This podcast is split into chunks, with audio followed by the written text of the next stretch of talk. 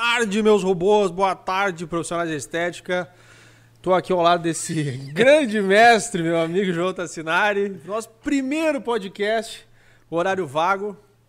Muito obrigado para todos vocês que toparam vir almoçar com a gente, né? Um convite, um convite especial, né, João?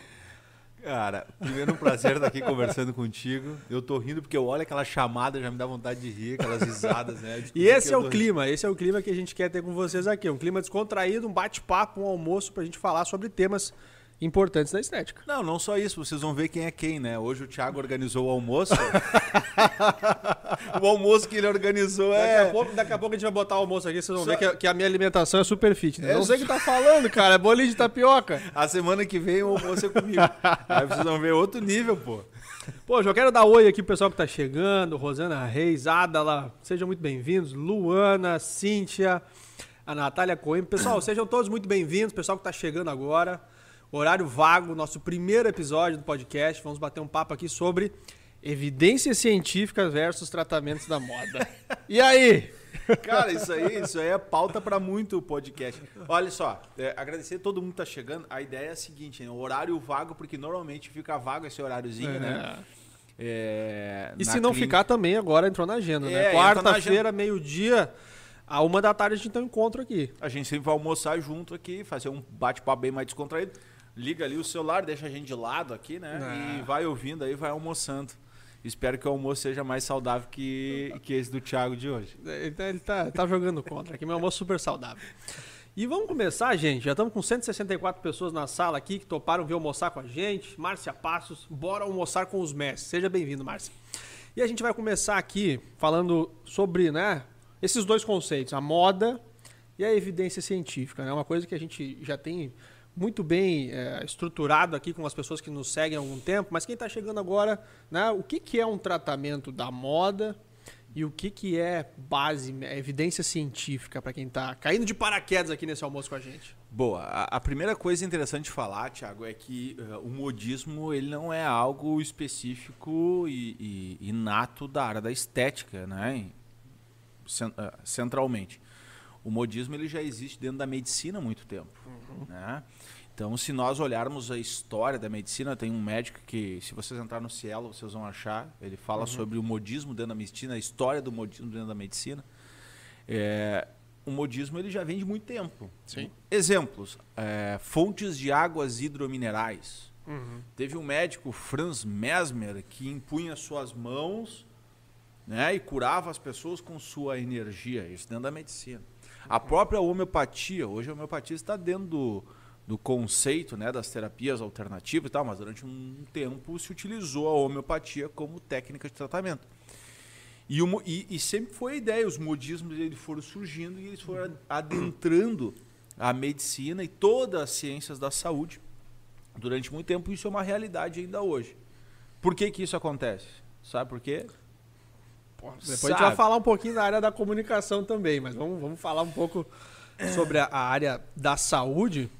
E depois eu quero que tu conte aquela história da sangria também, bah, aquela história da sangria, fantástica. Aquela história da sangria, ela, é, é, é, ela mudou a percepção, né? E trouxe uhum. a prática, a medicina baseada em evidência científica para dentro de todas as áreas. Para quem não sabe essa história, a gente já contou algumas vezes, mas eu acho que, que vale a pena a gente trazê-la de novo, que ela mostra que né, o conhecimento, ele muitas vezes vem sendo construído em cima de bases erradas isso pode levar a, a resultados, bom, né, ali uma pessoa super influente, presidente dos Estados Unidos, mas é, é aquela máxima, ah, eu sempre fiz assim, a pessoa que me ensinou fazia assim. assim, então eu vou continuar fazendo assim. Eu acho que a evidência científica vem para quebrar essa corrente. É, e, e, e, e, talvez seja um momento bem interessante falar sobre evidência científica, né? Nós não vamos discutir isso aqui, né? Mas quanto está se discutindo agora uh, a colcistina, a hidroxicloroquina, uhum. é, vários medicamentos, a ivermectina, a vacina, uhum. tudo. Hoje, as vacinas? As né? vacinas. Então essa discussão é interessante. Me parece, né, Tiago, que, que, que, se a pandemia trouxe algum benefício, é, não posso dizer que a pandemia trouxe este benefício, mas se ela explorou né? algo, foi a questão da discussão em relação à ciência e nunca se viu, nunca se notou a importância do uhum. entendimento da ciência como se se nota hoje a, a, o investimento em pesquisa, né? Hoje se viu é, quanto se paga, né, uhum. em relação a isso e quanto isso é importante. Mas recapitulando, a ideia do modismo, é, ela não é algo novo, atravessou a história da humanidade e isso acontece muito porque nós não estamos dentro de uma ciência exata. Este é o primeiro ponto, né? E obviamente tem toda a questão de comunicação e de marketing. O Rezende ele fala que é, todo modismo ele tem ele tem intrínseco algum princípio de verdade. O que não pode é o profissional é, alavancar e seguir no modismo. Ele tem que esperar as pesquisas uh, surgirem uhum. E o senso crítico estar aflorado. Então, ele, o, o, esse, esse médico que fala sobre modismo na área da medicina, ele, ele, ele traz a percepção do seguinte: é importante senso crítico e esperar tempo suficiente para que os modismos eles realmente é, é, é, é, tomem a dimensão verdadeira. Uhum. Os fatos tomem a dimensão verdadeira. Na medicina se fala que todo modismo tem um princípio de verdade. Na estética, nem sempre. Uhum. Muitas vezes não tem princípio de, de, de, verdade dentro dos modismos. Nós vamos esperar mil anos e nós não vamos ver nenhuma fundamentação acerca disso. Eu acho que é, é, é essa questão da, da a ciência tem um papel de vir testar né? Botar à prova aquele conhecimento, isso, isso tem uma curva de tempo muito grande, né?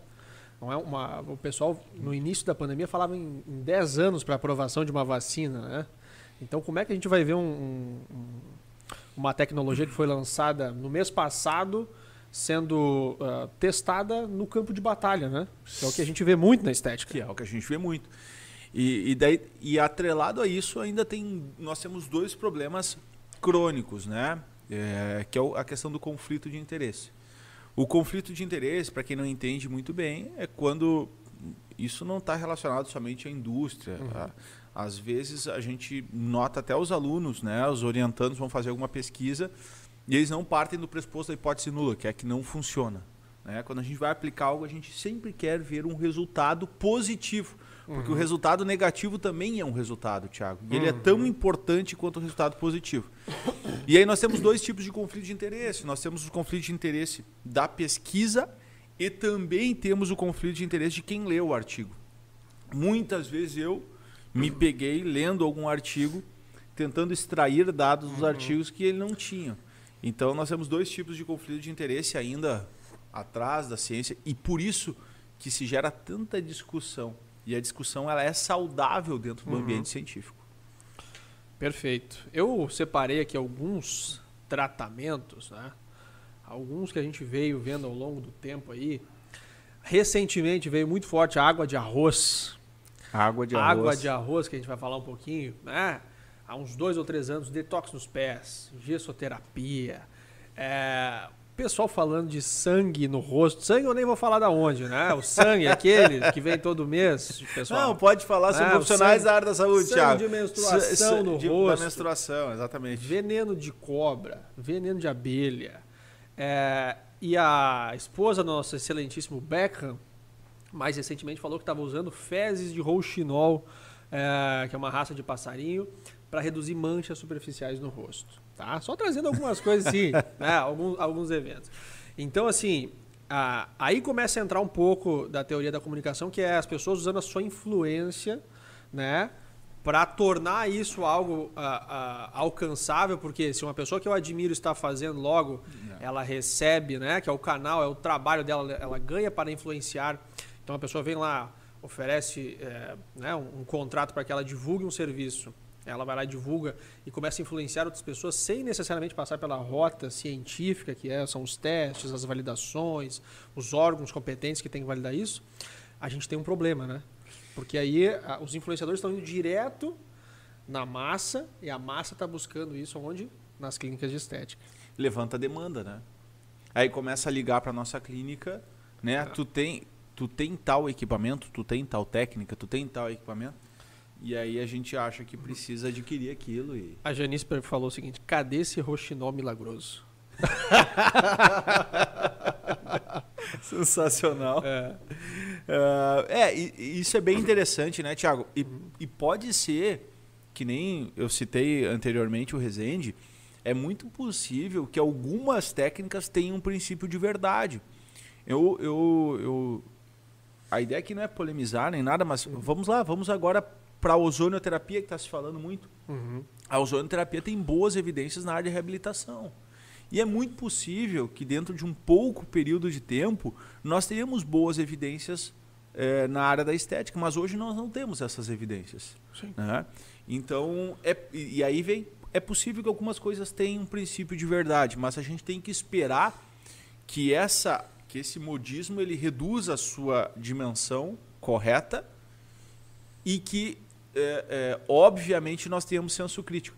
Só que tem a questão do marketing, né, Thiago? Tem a questão Forte. da onda, né? Que tu, Muito que tu, a, a novidade é uma coisa que É. vende, né? A novidade vende demais, porque as pessoas, né, o, o nível de tédio hoje ele está cada vez mais rápido, tá- a gente está atingindo um pico de tédio porque são tantas informações, são tantas coisas novas todo o tempo, rede social, é, conceito em cima de conceito, novidade em cima de novidade, que a gente está sempre buscando o próximo, né? O pessoal está falando aqui, eu não tinha conhecimento disso, que aquele casal global Fernanda Lima e Rodrigo Wilber estavam comendo a, a placenta é, do filho deles, eu não entendi, gente. Depois alguém se puder me explicar aqui. Então, é tanta coisa acontecendo ao mesmo tempo, e a Fernanda Lima, com certeza, deve ter, sei lá, seus 10, 15 milhões de seguidores, o Rodrigo Hilbert nem se fala, né? Deve ter uns 40 milhões, que é... Até os animais vão fazer Instagram pra curtir ele, porque ele é muito sensacional, né? Eu não sei o que, que ele tem. Ele faz a própria gasolina, ele é diferenciado. Ele faz a gasolina. É, não sei. Me falaram que ele fez a própria gasolina no carro dele. Mas é o seguinte, é, óbvio que eles têm uma relação com as pessoas que seguem, uma relação de admiração, de conexão, eles compartilham a vida deles. E aí, quando tem essa relação, as pessoas, né, os leigos, isso que eu falei na minha live lá na segunda-feira, as pessoas não têm conhecimento desse papo que a gente está tendo aqui. O que, que é. Que nível de evidência científica que tem é, o veneno de abelha, o veneno de cobra para me botar no meu rosto? Que nível de evidência tem água de arroz? As pessoas vão ver, poxa, essa pessoa que eu admiro ela, ela fez, ela tem uma pele muito bonita, ela, ela, é, um, ela é um modelo, né, de um padrão de beleza lá, que né, cada um tem o seu, mas ela talvez seja o seu. E aí você vai seguir o que ela está te falando, porque na, na inocência do leigo, do, do paciente, do consumidor final, aquilo vai dar certo. É, e, e- e é interessante falar isso, Thiago, ah, que tu tá falando que isso é legal, tá? Não existe crime algum. Agora tá acontecendo até a CPI, os caras estão falando sobre medicamento e tal e tal. Ali tem uma questão legal de indicação ou não. E um, dos grandes problemas é que o mundo da estética não existe essa regulamentação, né? Porque Sim. existe uma confusão geral, até mesmo no, no termo, na nomenclatura estética dentro da minha percepção né? É, é somente embelezamento a qualquer custo ou é estética relacionada com saúde? Então, o termo estética no Brasil ele nos remete a muita coisa. E aí, e, e aí é um- nós temos um problema de semântica. Sim. Né? Então é, é mais amplo do que isso. Porque é, o- o- os colegas que trabalham com estética e promovem saúde, né? É, eles, eles trabalham o termo estética. E existem profissionais que trabalham com estética e promovem embelezamento Higiene pessoal também. Exatamente. né? E, e- mas muitas vezes embelezamento eh, não levando em consideração a questão da saúde. Sim. Né? E aí são, na minha percepção, seriam até profissões diferentes. Uma leva em consideração a saúde e outra não, que é o embelezamento ao custo, inclusive, da saúde. Exato. Então o termo, é, o termo é, um, é um problema. Sim. né? A Porque terminologia. ele fica subjetivo, né? Porque, sei lá, volta 30, 40 anos atrás, os institutos de estética muitas vezes era um instituto, era um salão de beleza, né? Sim. É, Era a terminologia usada, depois acabou indo pro salão, depois vieram as clínicas de estética, então ficou um termo meio no meio do caminho, né? É, ah, eu posso ser sincero, cara, nós estamos há muitos anos, tu comigo na jornada, eu anteriormente na jornada acadêmica. É muito difícil conceituar a estética. É um termo muito complexo, muito amplo, tem muitos profissionais inseridos, com formação, sem formação, que promovem saúde, que Níveis não promovem saúde. Exatamente. Que, e, e o que nos preocupa são os que não promovem saúde, né? Que, ele- que eles vão fazer alguma coisa pelo embeleza, embelezamento puro. Sim. E aí eu acho que entra essa questão do profissional de estética como um agente de conhecimento, um agente de transformação. Porque se esse conhecimento ele não está disponível para o público comum, para o público, para a massa, né? As pessoas não sabem discernir o que, que é, o que, que tem evidência do que não passa de um tratamento criado para influenciar e para vender, né? Sempre tem algum interesse por trás disso. O nosso, né? O papel dos profissionais da estética e a gente compartilha muito dessa filosofia de levar informação, porque o conhecimento gera poder. Quando a pessoa tem conhecimento, tem discernimento, ela consegue fazer melhores escolhas, não só para o corpo dela, mas para a vida toda dela. Eu acho que o grande papel do profissional da estética é, é levar essa informação. Né? E aí entra a questão da geração de conteúdo, e aí entra a questão da, edu da educação de fato, de usar os canais que você tem disponível para levar essa informação. Porque se a gente não começar esse trabalho, uhum. as chances são que a gente fique no mesmo, né, no mesmo pé por muito tempo. Então a gente tem que começar esse processo de é, é, evangelização, entre muitas aspas, né, de levar essa palavra para as pessoas para que elas entendam o que realmente tem evidência científica e o que não tem. É, o, o profissional que trabalha com estética, como todos nós que estamos reunidos aqui, né, que trabalhamos com a relação de estética é, e saúde, nós nem conseguimos uh, separar estética de saúde, né? Nós nem uhum. conseguimos fazer isso. Sim. Nós temos essa, esse fardo a mais no sentido, ou esse, é, diríamos, esse algo a mais, né? Que é uhum. é relacionar e comunicar o tempo todo a questão da evidência, da ciência, da preconização da saúde. Talvez esse seja o grande desafio do, do, do trabalho na nossa área hoje. O pessoal está falando aqui o seguinte: é... como que tem pessoas que são formadas e não sabem o que estão fazendo e fazem vários procedimentos? Né? Então, pessoas é... que, de certa forma, do ponto de vista, têm a formação, mas ainda assim vão lá e, e, e viabilizam isso nas suas clínicas. É, é Tiago, isso, não, isso não, na minha percepção, é um problema. Acho que a colega está certa na colocação dela, mas ele é um problema geral em várias outras áreas de uhum. formação. Sim. Em várias outras áreas de formação né? É, talvez nós tenhamos que repensar os cursos de formação, os técnicos, os tecnólogos, né? Uhum. os bacharéis, todo. Talvez tenha que se repensar isso. Né? Isso não é uma realidade só na nossa área. O modismo não é uma realidade só da área da estética. Né? A, a dificuldade dos profissionais em impor uma qualidade no seu trabalho não é uma realidade. Né? Então é, é, algo muito mais amplo em termos Sim. de educação no nosso país. É. E outro ponto também que não pode ser deixado de levar em consideração é o ponto econômico. Né? Muitas vezes a pessoa ela foi lá, investiu no, na clínica dela, ela fez um, um investimento em infraestrutura, em, em, aparelhos, e ela, de certa forma, precisa tocar o negócio dela. E aí vai, vai é, ficando feia a situação e ela resolve que ela tem que fazer o que está em alta no mercado para tentar conseguir monetizar aquilo. E muitas vezes ela vai tentando salvar o próprio negócio. Tem esse ponto de vista também. Ah, isso é? é? importante. Porque, poxa, todo mundo está fazendo, todo mundo está indo, está acontecendo, eu estou aqui. Será que se eu não entrar, eu não vou conseguir pegar uma fatia desse bolo para mim também? Daqui um pouco, daqui um pouco é uma questão de sobrevivência do uhum. negócio, né?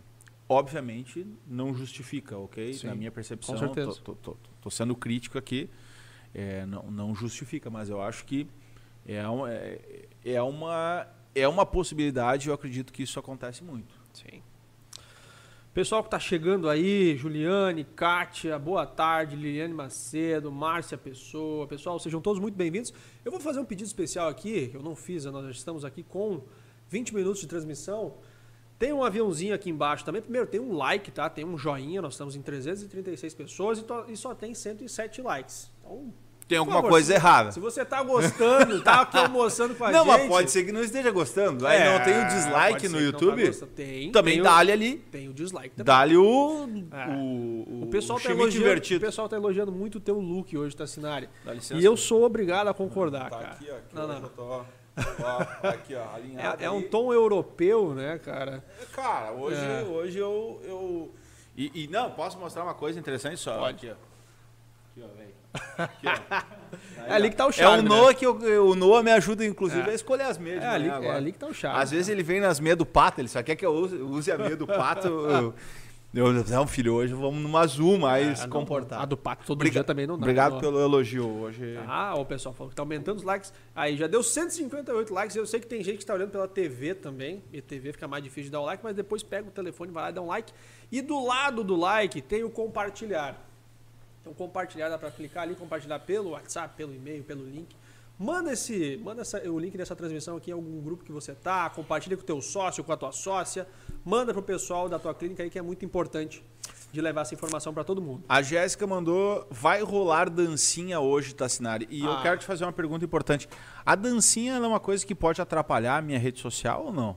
Porque não, eu vi que tem uma polêmica rolando aí. Tem uma coisa chamada tom de comunicação. Antes do tom de comunicação, tu não pode me ceder um daquelas coisinhas que tu. Vamos começar o almoço? É, por favor. Vou pedir pro meu amigo Vini, por gentileza. Pode dizer só esses aí. Aí, É, esse o aí, bolinho de é, tapioca. O bolinho Vai, de tapioca. tu vai falar mal do meu bolinho de tapioca, Tassinari? Olha isso aqui, cara. Olha isso aqui, meu povo. Olha aí. Olha esse bolinho de tapioca aqui, ó. Coisa eu vou linda. comer e tu segue falando. Tá? Tem uma coisa chamada tom de comunicação. Tá? Tem um tom de comunicação. Tassinari, né? O João, ele a gente, ao longo do tempo, a gente foi construindo um tom de comunicação do João. É um cara bem humorado, é um cara que lida muito com conhecimento, com ciência, com saúde. E ele tem a autoralidade dele. Né? Se o Tassinari fosse fazer uma dancinha no TikTok, eu não acho que seria uma coisa do tipo, ah, né, teen, assim, uma coisa muito jovem, jovial. Seria alguma brincadeira que fechasse com ah, o tom de comunicação dele. Então, assim, eu acho que hoje não, não, não fecha muito com a persona, né, que a gente definiu para o Tassinari. A não ser que seja na festa da empresa. Aí rola passinho, né? Aí é. A Duda, né, cara? É, a Duda me a ensina Duda, a. Duda é a nossa a Carlinhos de Jesus aqui da, da empresa. Ela ensina os passinhos para todo mundo. Mas assim, é, seria uma quebra de padrão Eu- também, eu- né? Traria muita audiência aí pros nossos canais, o, o Tassinari aparecer Então, fazendo uma dancinha. Então, a- eu tô tentando, né, gente? Eu tô tentando. Tá, eu preciso cara. da ajuda de vocês. Ah, é, primeiro que foi o Thiago que prometeu, não fui isso. Eu prometi isso, então me sinto muito à vontade em não dançar. Entretanto, como eu e o Thiago já parecemos uma pessoa só, já são muitos anos. é, se todo mundo tiver na live De dessa quinta-feira. na semana que vem a Duda, porque eu não vou fazer, eu, vou fazer aquele que a Duda tá me ensinando, Tá. que é aquele do último ano, entendeu? Não, um vídeo de dancinha teu eu já tenho, né? Não, mas tu não pode usar. ele já tinha. Por isso que ele apostou, ele já tinha um vídeo eu meu já de um dança. vídeo, né? Mas, É, mas, mas, mas vai ser ao vivo? Como é que vai, como é que vai funcionar? Não, não, tem que ser gravado porque Ah, eu tô tá. aprendendo, né? Porque eu Entendi, só aprendi. Se entendi. fosse com a Tiele, ia ser ao vivo, que a Tiele é professor de dança. É verdade. Mas com a É, Dudinha. mais especializado no, no nicho de machixe. Machixe. Ah, que é a dança dela. Mas a Duda já dança todos os ritmos, inclusive, é, enfim, todos os ritmos modernos. Pessoal que tá chegando aí, dancinha do carpinteiro. A dancinha do carpinteiro. Eu Mano, acho não que, consigo cara, ouvir aquela eu acho que música, ia ser cara, a mas não melhor, consigo cara. ouvir aquela eu acho que ia música, ser a melhor a do carpinteiro, cara. Pessoal, obrigado pra quem já deu like aí, 196 A likes. Magda tá aí, estamos chegando em São Paulo, Magda. Poxa, a Magda, Vou que levar um saudade. vinho pra Magda. Com certeza. Vou levar né? um vinho. É, então, pessoal, né, voltando aqui para a questão, eu acho que vale a pena a gente contar aquela história da sangria. É Thomas Jefferson ou é o, É o George Washington. George Washington, tá? É, e aí a gente começar a contextualizar, né, o porquê que começou a se criar toda essa essa busca pela evidência científica. Legal. É, eu- esse final de semana eu dei. Nós trabalhamos no curso final de semana em Porto Alegre. Falei, contei Uhum. essa história de novo. Final de semana certamente vou contar em São Paulo. Foi mais ou menos o seguinte, Thiago. Então, ah, a- até muito tempo atrás, a ideia da ciência, né? Ela era muito no sentido que as pessoas iam fazendo, iam testando, iam aplicando. Só que agora todo mundo já entendeu com os medicamentos que não adianta. tu é, é, isso pode ser algo do acaso, né? Então, tu, tu quantas quantas vezes, né? é, tu já viu alguém fazer algo, ter uma resposta e aquilo não se reproduzir? Uhum, E, e não é não se reproduzir sempre, é não se reproduzir nunca mais. uhum. Isso aconteceu com a ideia da sangria e vários tratamentos na área da saúde, várias intervenções. O George Washington, presidente americano, não era mais presidente. Um dia de. Estou resumindo aqui a história. Uhum. Um dia de frio nos Estados Unidos adquiriu uma doença respiratória. Reza a lenda, então, que ele teve uma amidalite, algum, algum problema pulmonar e respiratório, alguma doença na garganta. Chamaram, então, o médico lá da presidência para atender os Estados, o, o, o George Washington. Chegaram para avaliar o George Washington, doença respiratória e tal e tal. Vamos fazer uma sangria no George Washington. Aí fizeram a primeira sangria, por quê? Não que se tivesse testado que a sangria funcionava. Todo mundo já fazia isso, talvez oriunda de uma medicina mais uh, uh, antiga. Da tradição, né? A Não é tradição. uma Inclusive a medicina tradicional chinesa se utiliza. Não sei de onde, de onde é que era oriunda naquele momento, mas a medicina tradicional chinesa até Uhum. hoje se utiliza a sangria para outros propósitos, não para doença respiratória, mas era algo que já existia. O que, que aconteceu? Sangria. Ele não melhorou, passaram-se algumas horas, outra sangria. Mais um pouco, mais uma sangria, né? No outro dia, o João Jorge não estava bem, chamaram outro médico. O que, que, que todo mundo fazia naquela época? Sangria. Aí foram lá e fizeram, fizeram mais uma ou duas sangrias e o João Jorge foi a óbito. Por quê, Tiago? Bom, até então ninguém sabia. Louis Pierre, mais tarde, um médico francês, pega dois grupos de indivíduos com doenças respiratórias que chegavam no consultório dele, sem passar por comitê, imagino, por nada, imagino eu. E dividiu esses dois grupos, um grupo sortudo recebeu a sangria, né? E o outro grupo do azar não recebeu tratamento nenhum. Ele acompanhou os grupos ao longo do tempo, foi publicado na revista lá de medicina da- de Paris. Quem morreu mais, Thiago? Quem? O grupo com sangria. O grupo que recebeu a sangria foi mais a óbito que o grupo que não recebeu a sangria. E aí, o que, que acontece? A partir de ali, a partir dali nasce, né, ou cresce ou aflora a ideia da prática baseada em evidência. Ou seja, tu testa, parte do pressuposto a hipótese nula. O que, que é hipótese nula? Não funciona até que tu comprove que funcione. Essa é a ideia central da prática baseada em evidência científica, né? Não funciona até que tu comprove que funciona. Ele nunca mais se utilizou, até porque ninguém viu, né? Alguém aí está fazendo para doença respiratória, agora sangria, ninguém mais Não. faz isso, mas o Jorge Ross recebeu esse tratamento. E a partir dali, eh, continua. Só que isso, isso, isso aconteceu durante muito tempo. Isso há uma semana eu contei a história de uma, de uma briga judicial enorme, que tu tem que ler, eu tenho que achar ela e te passar, da Hens, do ketchup da Hens. Sim, sim, sim. Por quê? Foi comprovado nos Estados Unidos que é, é, é, O licopeno. o, o licopeno que está no tomate previne câncer de próstata. Logo, o que, que a Heinz queria dizer no seu ketchup? Que o ketchup prevenia câncer de próstata. Mas só um pouquinho. Não foi comprovado que o ketchup prevenia. Fora o que tem de açúcar ali, né? Não. Tu imagina a sociedade toda comendo. O cigarro também, né? Se tu entrar no Google aí, tu vai achar foto de médicos fazendo ah, ah, propaganda pro cigarro. Depois foi se testando. isso. Crianças também, né? Crianças. Sim, sim, sim, sim. Então, ah, o George Washington dá o start para a prática baseada em evidência científica e isso se alastrou em toda a área da saúde. Depois da década de 70, cresceu muito, década de 80, muito mais ainda. E é isso que nós trabalhamos hoje na nossa vida. Né? Não. Essa história do, do cigarro, do licopeno, da Heinz, da Lux Strike, da ferramenta da indústria como um todo, né? Essa, essa história da influência, gente, é- vocês não acham que isso começou aqui, tá? Isso começou muito tempo atrás, né? E nos Estados Unidos, principalmente no pós-guerra, o Hollywood foi uma ferramenta fundamental, antes, né? No pré e no pós-guerra, para influenciar, para tornar os costumes americanos é, o, o padrão mundial. E as pessoas faziam o que nos filmes de Hollywood? Né? A, a indústria do cigarro, por exemplo, pagava milhões para os atores e para as atrizes aparecerem fumando. Então isso influenciava as pessoas. Por muito tempo pensou-se que o cigarro era algo saudável, que o cigarro era algo que fazia bem né, para a pele, para o corpo como um todo. Então o cigarro era indicado como algo benéfico. E hoje o que a gente vê nas, no rótulo do cigarro, né? Gangrena, é, câncer, Aborto. poxa, um monte de coisa horrível. Por isso que quem é mais jovem não sabe, eu aposto que os meninos aqui não sabem. Por que, que tu entra no avião tem não fume? Tu entra em tudo que é lugar tem não fume. Tu pensa, nossa, pra que essa comunicação? Ninguém mais fuma tanto. Mas agora, os caras entravam no avião, fumavam, em tudo que lugar se fumava. Né? E é Hospital, escola. tudo. Tudo, tudo, tudo. Meu bolinho tá meio duro ali, né? tá difícil, gente. Tá difícil meu bolinho esfriou. E eu, e eu tô preparado pra sacanear ele. Sabe o que que eu vou fazer? A hora que ele for comer o bolinho, eu vou meter uma pergunta nele. Ele vai comer. Ele tava quase. Ele já tava quase. Eu vi que ele ia me sacanear. Pessoal aqui falando o seguinte, ó. É...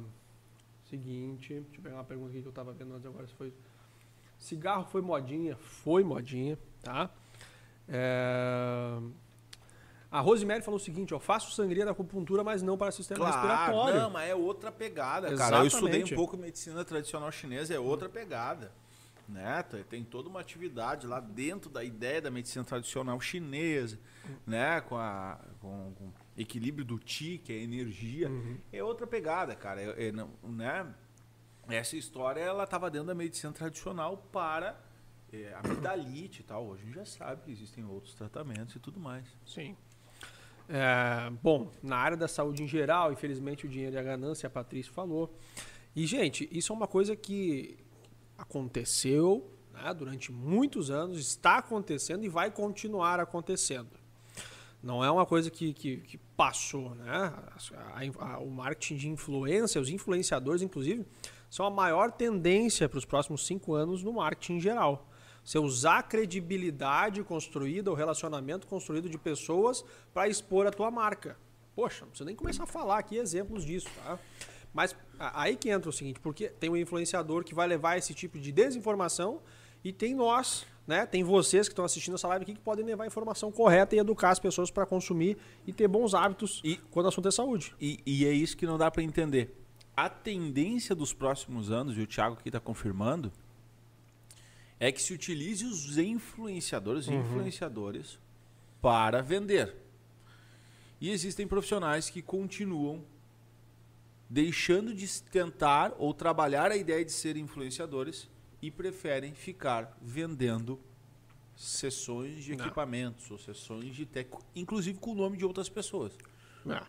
Bom, aí é outra É seara. uma né? questão de posicionamento. Com certeza, porque se você com, bom, nós estamos tomar esse molho aqui? pode não, não sei o que é o qual o conteúdo desse molho, pode ser que tenha pimenta forte aí. Foi a Léria que trouxe.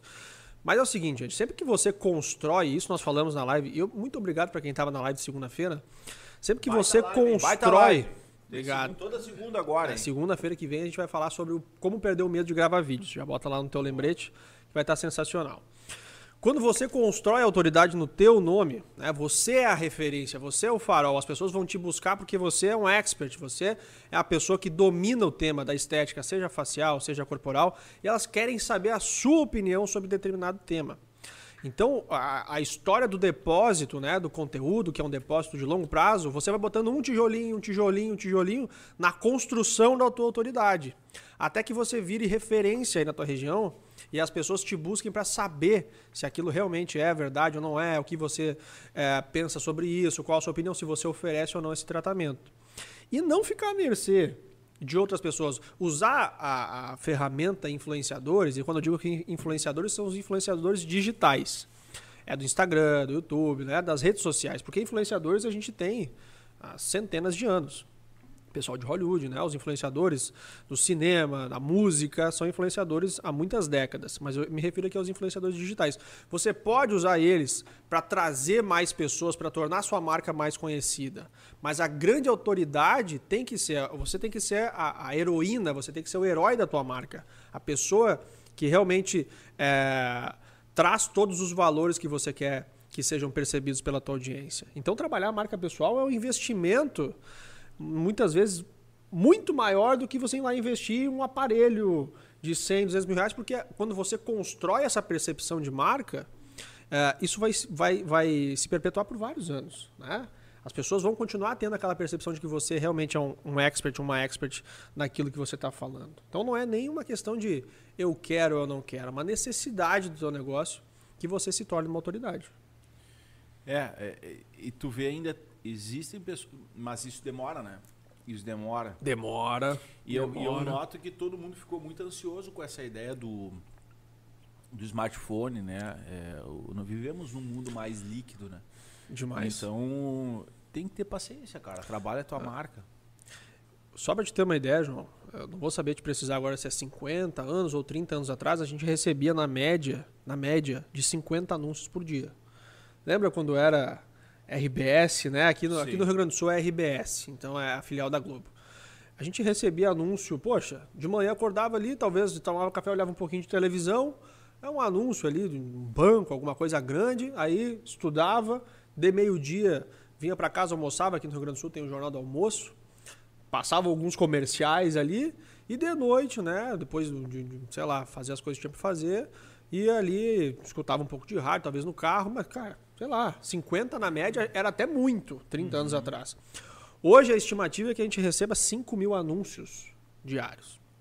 Então, uma, uma das, um dos efeitos colaterais de ter uma marca pessoal forte é que você começa a gerar uma lembrança muito maior nas pessoas. Porque se eu recebo 5 mil anúncios todo dia, porra, eu não lembro do que eu fiz uma hora atrás. Não lembro, eu, sinceramente, às vezes eu não lembro o que, eu que eu fiz meia hora atrás. Então você tem que né, bater na lembrança. E como é que bate na lembrança? Aparecendo, gente. Não tem outra maneira de fazer isso senão colocando a cara e é, gerando conexão com as pessoas, educando, gerando empatia, tudo aquilo que a gente falou na live de segunda-feira. É uma necessidade dos negócios. E aí o Tassinari falou uma coisa muito importante: leva tempo. Pessoal, como o nível de ansiedade hoje é muito alto, o pessoal quer começar a gerar conteúdo hoje. Poxa, postei já, postei hoje de manhã e não aconteceu nada. É? Quanto tempo a gente ficou gerando conteúdo ah, até tá ter louco. algum resultado, João? Tá louco, né, cara? Tu pensa, vamos antes disso, né, Tiago? O tempo de história acadêmica, né, cara? Pô. É, é, é. Os anos, né? Toda a trajetória. Tu...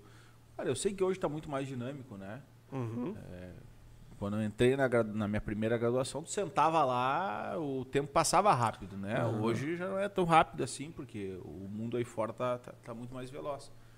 Mas isso é importante, seja no, no acadêmico, seja na, na, na, rede social, tem que ter tem que ter é, disciplina, foco e regularidade, né? É. E, entender que vai demorar, né, cara? Não é uma coisa tão rápida. Né? Com certeza. A nossa querida Patrícia Rodella falou o seguinte: tem que deixar de ser panfleto e começar a ser informativo. Exatamente, gente. Às vezes a pessoa fala assim: Poxa, Thiago, eu, eu, eu tô comunicando lá no meu perfil, eu tô postando no meu Instagram. Aí eu vou lá, né? Ainda tenho lá meus 15 mil seguidores, consigo dar uma atenção diferenciada. Ontem fui lá respondi todo mundo com áudio, vídeo, foi, foi super bacana. Mas tem vezes que eu não consigo. E quando eu consigo, eu vou lá e olho, e, a, e o, o feed, assim, é cheio de como se fosse aqueles cartazes da, da, da de, de, loja de departamento, o tratamento e o preço, o tratamento e o preço, o tratamento e o preço. Não é que não pode colocar preço, mas é que isso por si só vai te tornar um, uma estante. A pessoa vai olhar para você como uma estante. Lembra que eu falei? Quando não tem diferencial nenhum, a única régua que eu vou olhar é o preço. Se eu tenho duas, dois profissionais iguais, drenagem, drenagem, não tem diferencial nenhum, qual é o, custa, qual é o que custa mais barato? Eu vou no mais barato. É do ser humano isso. É do ser humano. E, e não é só isso, né, Thiago? Uh, o público-alvo que tu vai reter, né? É, tu vai não. pegar o público que naquele momento da sua vida, ou na, né, naquela época da sua vida, olha constantemente pro preço. Não. E existe um público no mercado que, né, que, que, que até na alimentação, né, que prefere hum. comer menos com mais qualidade, já não olha tanto pro preço. Mesma coisa, eu acho. Não são os perfis. São... Esse, esse tipo de paciente que olha para preço, ele sempre vai existir. é um perfil de consumidor. Sim. Agora, você pode estruturar a tua comunicação para ver se você quer atrair. E tem gente que tem uma estratégia de trabalhar por volume, com custo mais baixo, né? estratégia de, de, de players maiores aí tá tudo certo, né? Mas assim, na, na média, as pessoas que estão aqui conosco são pessoas que têm as suas clínicas que são autônomas, que têm duas, três pessoas, cinco pessoas, é uma clínica considerada é, enxuta ainda. Então, se você não trabalhar por valor, a sua margem vai ficar muito é, enforcada, assim, vai ficar muito difícil de trabalhar. Porque no fim das contas a gente também quer ter qualidade de vida. A gente também quer, eu falei, eu dei o exemplo lá, trabalhar fazer oito atendimentos por dia de segunda a sexta com ticket médio de 100 reais, no fim do mês você tem lá seus 16 mil reais. Para uns é muito, para outros é pouco. Né? Para um profissional autônomo, eu acho que acredito que seja uma boa quantia para você ter uma vida, bom, uma qualidade de vida legal. É, e aí você consegue agregar valor e não né, é, se enfiar num marasmo de trabalho só porque a sua margem é muito pequena. Tá? Então essa questão da, da, Como é que a gente chegou nesse papo aqui? A questão da moda, né? Você se tornar autoridade para não ficar à mercê da influência de terceiros. Então isso é uma ferramenta de negócio. Né? Você pode, poxa. É, a, tem pessoas que vêm de muito longe para ser atendida por ti, né, João? Tem, tem. Tem pessoas que agora a, a, a pandemia. Eu sempre uhum. tento olhar o lado bom das coisas, né? Uhum. Eu atendo pessoas uh, online agora, né? Sim. Pacientes de Portugal, do Rio de Janeiro, de São Paulo. Né? Tem isso também. E tem pessoas que vêm de mais longe também, de outras cidades. Né? Vem da região aqui. A, a, isso é uma outra discussão. O pessoal fala, poxa, minha cidade é muito pequena. Né? Provavelmente tem uma região em volta de você. Quando você começar a construir autoridade, começar a fazer um trabalho, entregar resultado, comunicar isso. Né? Não adianta a gente achar que as pessoas vão ter um momento de epifania e vão descobrir a gente do nada. Né? Se a gente não estiver bem posicionado nos mecanismos de busca e estiver fazendo um trabalho é, bacana de geração de conteúdo nos perfis sociais. Você tem que ser uma, uma, uma, marca encontrável. Tá? Mas as pessoas começam a vir de mais longe e começa a acontecer esse evento. A, a, a pandemia nos trouxe a questão da teleconsulta, né? a questão da consultoria à distância. Isso está acontecendo, gente. Talvez você não faça porque você acha que as pessoas não vão é, topar esse tipo de atendimento, ou porque você acha que, que não faria isso, mas eu posso te assegurar, isso está acontecendo cada vez mais e vai crescer esse mercado de teleconsultas daqui para frente de uma forma absurda, porque você pode ser atendido por, um, por, por, exemplo, pessoas de São Paulo, né, do Nordeste, que eu vi que tu fez atendimento nos últimos sim, meses, sim, sim. com pessoas que tinham uma profunda admiração pelo trabalho do João e queriam ser atendidas por ele e toparam fazer, toparam fazer a teleconsulta, tá? E aí o legal é a rede, né, Tiago? Por exemplo, tinha um paciente do Rio de Janeiro que eu precisei de uma colega para fazer a intervenção, então montei o plano de tratamento aqui e tal indiquei para uma clínica lá de uma colega, que foi aluna no Rio de Janeiro lá, e ela fez a intervenção porque morava perto lá da, da, uhum. da, da clínica do paciente. Então é a rede, né? A rede que a gente vai formando. Com certeza. Pessoal, quem quiser mandar perguntas aqui, a gente está olhando o chat, tá? É, Fernando Jungs, grande amigo Fernandão, preço e valor são totalmente divergentes, são totalmente diferentes, tá? Vai preço, falando, vai falando que eu vou almoçar. Preço é o que você paga preço é o dinheiro que tu tira da tua carteira para entregar para a pessoa. Tá? 100 reais, 100 reais, tá aqui. A moeda é, é um número exato, é o preço. O valor ele é intangível. Com esses 100 reais que eu paguei no tratamento, eu estou tendo uma transformação real na minha vida. Poxa, vamos pegar aqui uma coisa relativamente simples, mas que na verdade é muito complexa no dia a dia de uma clínica estética, que é um tratamento de acne. Fala sobre o valor de um tratamento de acne que realmente entrega resultado a mudança que gera. Ele tá comendo também. Agora vai te sacanear também, cara. Ele tá mastigando. Tá, tá duro ou não tá isso aqui? Eu errei no, na escolha do bolinho, gente. Eu te peço desculpa, João.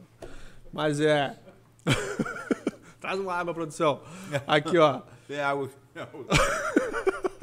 Obrigado. Obrigado, Lery, pelo bolinho. Tá demais, Lery. Parece um pneu. Mas é o seguinte. Mas é o seguinte. Mas tá gostoso, cara. Tá gostoso, tá cara. Gostoso, é, é, a textura. Só é denso, né? Ele é, é denso. denso. É denso. É dois bolos desse pra almoçar. Ele é denso. Mas é o seguinte. O, va o valor, esses dias, cara, eu não vou me recordar o nome da profissional. Se ela estiver aqui, por favor, fala que eu vi uma, uma paciente dela que postou. A, a, a paciente botou uma caixinha de pergunta e aí uma, uma amiga, uma familiar, sei lá, quem perguntou, né, uh, o que ela tinha feito que a, que, a, que a acne tinha desaparecido, né? E ela falou, cara, foi tudo graças à maravilhosa da minha esteticista que fez o tratamento. Cara, explicou o tratamento. Cara, e assim, dava para ver um nível de gratidão, sabe? Porque Nossa. devolve autoestima para a pessoa é algo que não isso não tem preço. Não tem preço para isso. É não. É intangível é intangível, né? O, a transformação ela, ela não é intangível. Né? A solução hoje já tem solução para tudo, mas a transformação é algo louco. E quem trabalha com estética consegue transformar, né? Uhum. A pessoa buscar a sua melhor versão. Acho que é por isso que a profissão é tão bonita, né, Tiago? E essa pessoa, talvez ela nem saiba, mas não é só o tratamento da acne naquele momento. Uhum. Mas também é melhor que a paciente dela teve no sentido de prevenir as cicatrizes de acne. Né? Então, nós que sabemos o que vai acontecer depois disso, Ainda mais nós somos filhos da geração da minâncora, né? Uhum. É, passava minâncora. Fa aliás, falando em coisa sem evidência, né? Era minâncora, minâncora em acne, Pasta de dente em queimadura. pasta de dente em queimadura, Sadol e biotônico Fontoura pra engordar, né? Pra ganhar Verdade, massa. cara. Puxa E vida. lá em Alegrete ainda ah, o pessoal tava uma colherinha de criolina. E o Strong, aquele que, a- que a tua avó gosta muito. Tinha, cara. É um tinha- óleo chamado Strong. Quem já usou Strong, bota nos comentários Não, aí. ninguém usou Não isso, tem como, cara, acho que não só tem. Alegrete, né? Só tem Alegrete. Ele é, isso. ele é exclusivo do Alegrete. A Vane- Posso aproveitar aqui? A, Fe- a Hum. Vanessa acho que fez mais de uma vez essa pergunta. Se o dermaplaning tem base científica? Não. É, ela é uma conduta. Se tu entrar no PubMed, tu vai achar umas três citações literárias do, do, do dermaplaning. É, como é que eu sei disso? Eu vou num site chamado PubMed. Tu vai lá, escreve dermaplaning, vai, vão ter três ou cinco citações sobre essa técnica, mas ela não se descreve quais são os seus benefícios, quais são os seus malefícios, não tiveram estudos controlados sobre, né? Existe uma hipótese dos seus benefícios e os malefícios ninguém fala. É, mas a resposta é não, não é uma técnica que tenha base científica hoje. Tanto é que a gente nem fala sobre ela, ela não está na nossa clínica. O pessoal tá botando aqui o Vic Vaporub. Pra que, se não me engano, o pessoal estria. usava pra estria. Pra estria. Ah. Tem aqui o leite de rosas. Vá, leite de É. rosas. Poxa, a gente falou aqui antes da água de arroz. Eu acho que isso que tu acabou de falar também, João, é importante a gente esclarecer aqui. Não é porque apareceu lá no indexador que, que o nível é aceitável. Tem níveis. Não, te- tem De níveis evidência, né? e, e outra coisa interessante é a questão se o autor lá, qual é a, a qualidade da revista, qual é o fator de impacto e se o autor lá colocou se ele tem conflito de interesse ou não. Né? Uhum. Daqui um pouco a pessoa diz lá que, que a sua pesquisa foi financiada. Pela... Vou te dar um exemplo. Que acontece bastante. Sim, tu, tu, tu, tu, tu vai Uhum. lá, alguém, eh, nós vamos lá e queremos ver se a Estética Experts Uhum. impactou na educação na área da estética no Brasil. Nós podemos pedir para um grupo de, grupo de pesquisa fazer isso. Só que esse pesquisador ele vai colocar lá que nós, né, Uhum. é, é, no conflito, né, que recebeu subsídio para isso. Né? Não tem problema nenhum. Daí tu vai ler e tu vai ter um senso crítico sobre aquilo. Sim. Vamos lá. É, a Ivana Costa. Essa aqui eu nunca tinha visto. Temos mais Ah. 10 minutos só, hein? 10 tá acabando. minutos, nosso- pessoal. Pe- Tem um pessoal que almoçou e veio depois, tá, gente? Depois vai ficar salvo aqui o podcast também. Não se preocupe, vocês vão poder voltar e assistir.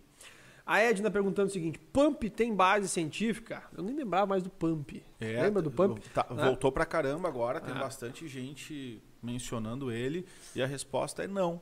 Né? Não tem base ci- científica hoje que sustente a aplicação dentro da nossa clínica, ok? Existem algumas pesquisas assim sugerindo e tal, mas a qualidade não é de rigor necessário para utilizar.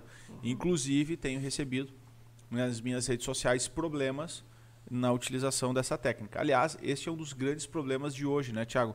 É, os problemas, esse é um grande problema de hoje. Os problemas, eles não, eles não, ninguém mostra os problemas. Então, alguma, alguns glú- glúteos com necrose Sim. tecidual. E é interessante falar, aproveitar o, o, o link para falar sobre isso.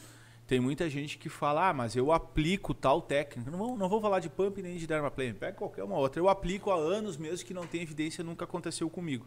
Eu sempre conto do meu pai. Né? O pai é caminhoneiro, viajou sua vida toda sem cinto de segurança e o pai nunca morreu, nunca foi a óbito nenhum acidente, sem cinto de segurança. Agora, o meu pai não pode afirmar que cinto de segurança, o- andar sem cinto de segurança é seguro.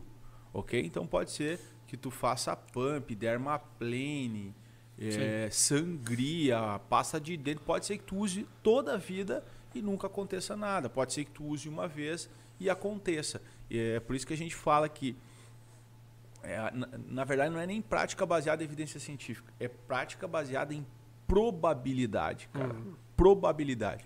Quando nós queremos falar sobre ciência, nós não queremos que as pessoas entrem numa seita, numa religião. Nós queremos apenas que as pessoas pensem com probabilidade. Talvez aí te- esteja a grande dificuldade. E outro, e outro ponto importante que uma colega perguntou sobre o Google Acadêmico, se eu sugiro. É, a minha sugestão é que tu só utilize o Google Acadêmico se realmente tu sabe filtrar as revistas com bom qualis e com bom fator de impacto. Por quê? Porque tem muito. Uh, uh, posso falar isso? Posso. Pode. O Google não vai, né? Não, não. Tem muito lixo dentro do Google Acadêmico. É um, é um, é, tem lixo ali dentro, né? Lixo digital. e-. Eu acho que como é que é o cara do Google? É, o. Esqueci até o nome, trocou o presidente lá agora. Mas ele não É vai o Sergey Brin lá, o pessoal que Ele fundou não lá, vai o se Larry importar, Page. ele não vai se importar com Eles já têm um pouquinho, né? Eles É, tão- eles não estão muito preocupados É. com nós aqui no sul do Brasil. Eu- É, eu- eu- posso te falar? Bom, qual Não, foi não, mas raciocínio? eh, a minha sugestão é que tu não só utilize o Google Acadêmico se tu tem maturidade eh, científica para olhar ali, antes de clicar, já olhar a revista.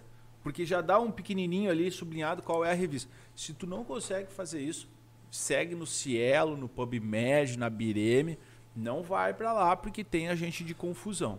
É. Cielo, a Angélica Silva falou que perguntou se é bom, então Bom. é, é uma das indicações. É, só pra gente falar um pouco sobre isso aqui, o pessoal tá pedindo muito, que é a questão do. É, como é o nome aqui? Me fugiu agora. Microgloss labial. Que se não me engano é aquele batom que emagrece. O que, que tu acha disso, Não Tassinari? posso falar, né? Não foi esse aí que deu uma treta? Hum, Não podemos falar sobre é, isso. não podemos opinar. Os entendedores entenderão. E o. Ah, mas será que eu podia falar isso? Será? Bom trabalho pro Evandro. Advogados? Ah, que mais, gente? Mandem perguntas aí. Pô, a, a, a, a Dilsa aqui, Cardoso, ela botou 33 vezes fala do Dermapen. Ela ganhou na insistência, eu gosto muito Ah. disso. Eu não vi as primeiras vezes, a gente não consegue ver, mas agora eu vi fala Dermapen, fala Dermapen e ela botou fala Dermapen. Sim, e aí eu já falo Dermapen. Fala, Derma Claro, o Dermapen é, bem, é uma técnica bem legal. A ideia é que tu utilize o microagulhamento numa caneta, né? Então, não tem tantas pesquisas como o roller, mas a ideia do mecanismo é idêntica e tem várias pesquisas já falando sobre o Dermapen. Inclusive, é, no curso desse final de semana, eu vou falar sobre o Dermapen, vou mostrar as evidências, vou mostrar como aplicar, Hum. que vai ser em São Paulo no final de semana. Aliás, Tá, ficou um então convite uma pessoal aí, né? Fica o convite para quem quiser estar em São Paulo conosco nesse final de semana. E, e sim, é uma técnica válida, tem vários benefícios em relação à caneta. Uma delas, a, o- a caneta, que é a, caneta de microagulhamento, né? Porque eu acho que deve a amar. A caneta de microagulhamento tem alguns benefícios que tu pode graduar a profundidade da agulha. Isso, é, isso é bem legal durante a sessão.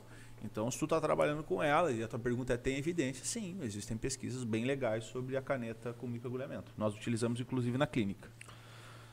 É, é, o pessoal pedindo bastante sobre o de- o Dermapen. É, é que é, é- é- tu não pode pesquisar como, como- tu tem que usar como caneta de microagulhamento em inglês, né?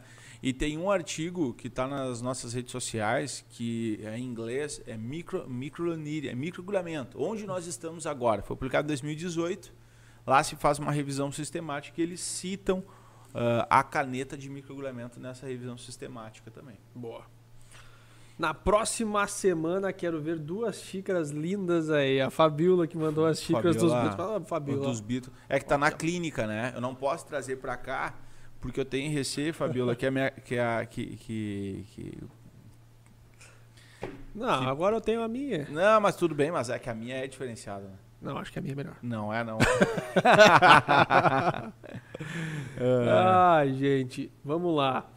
É, pressurizada, microagulhamento. Eu não sei se a gente fala sobre isso hoje ou deixa para o próximo episódio, tá? Mas, gente, nosso tempo está chegando ao fim, né? Foi, foi, foi uma honra estar com vocês aqui essa uma hora de almoço. 292 pessoas chegaram Show, até o cara. final. E se organizem, né? Eu sei que muita gente teve que entrar é, e precisou sair antes porque né, tinha outros compromissos hoje, enfim. Mas semana que vem se organizem para poder estar aqui uma hora Não, com a eu, gente. eu já vou dar a barbada. Né? Faz o que a gente faz, né? Pede a marmita na clínica. Né? Exatamente. Bota o celular aqui, Vai trabalhar. come ali o. Não, 4G, É, é marmita vai hoje, assistindo né, outros no, no, nomes, no né? né, uma- Na minha época era marmita. Eu acho que o pessoal já deve ter inventado um nome melhor. Eu chamo marmita. Eu ali também, chamo, quente. eu também chamo de marmita. Também chamo de marmita, que é um nome mais legal. É o raiz, né? É, o raiz, tá? Gente, muito obrigado. Espero que vocês tenham gostado. Para quem chegou atrasado, vai ficar salvo no, no YouTube, tá? E semana que vem, quarta-feira, meio-dia, estaremos aqui de novo, no horário vago. No horário vago, né? Não marca ninguém nesse horário. Eu tô ali na clínica, daí eu corro pra cá, o Thiago vai estar. Tá... Semana que vem, o almoço vai ser saudável. Meu Jesus amado. valeu, gente. Um abraço. Valeu, um abraço. Bom trabalho. Valeu, valeu, valeu. Valeu.